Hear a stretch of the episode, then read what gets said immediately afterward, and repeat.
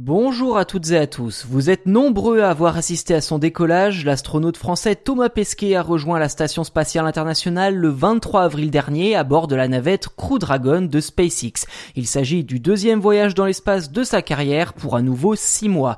L'occasion de réaliser plusieurs expériences portées sur l'écologie, une valeur qu'il prône à qui veut bien l'écouter. Il a notamment été nommé en novembre 2016 ambassadeur de l'UNICEF pour le changement climatique et l'accès à l'eau potable et en 2021 ambassadeur de l'ONU pour l'alimentation et l'agriculture. Maintenant qu'il est dans l'espace, Thomas Pesquet va tenter de répondre à l'une des grandes questions de l'humanité, que faut-il faire pour garantir la survie de l'espèce humaine sur Terre? Avant même de partir pour les étoiles, l'astronaute était déjà en mesure d'apporter une réponse, je cite, réinventer notre manière de produire et de consommer en transformant par exemple les déchets en ressources et en utilisant les énergies renouvelables. S'il ne choisit pas les expériences qu'il mène tout au long de sa mission, il faut quand même noter que Thomas Pesquet devrait en réaliser une bonne centaine pour le compte des partenaires de l'ISS tout au long de son voyage. C'est en quelque sorte la moyenne pour 6 mois de mission.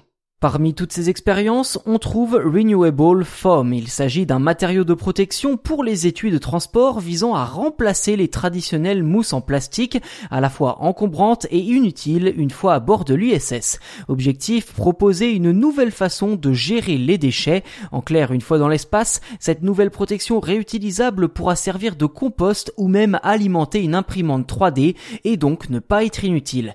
L'idée de cette expérience est de montrer l'exemple en étant un plus vert et en donnant une deuxième vie aux déchets. Sur cette question, le CADMOS, un centre d'aide français aux activités spatiales, a développé des emballages pour augmenter la durée de vie des produits frais envoyés à bord de la station.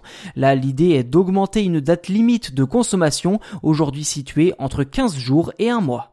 Ceci dit, ces expériences ne sont que des pistes, des tentatives pour verdir l'avenir de l'être humain. Mais la tendance n'est clairement pas réjouissante avec le réchauffement climatique. Alors, pour fuir ces jours sombres, l'entrepreneur milliardaire Elon Musk espère pouvoir coloniser Mars d'ici 2024. Une mission nécessaire pour préserver l'humanité selon lui. Une vision que ne partage pas Thomas Pesquet, estimant, je cite, que l'idée du plan B le dérange car elle nous enlève une part de responsabilité. Thomas Pesquet préférerait que les missions prévues sur Mars permettent avant tout de mener des études scientifiques comme c'est le cas à bord de l'ISS et non de commencer à coloniser la planète rouge.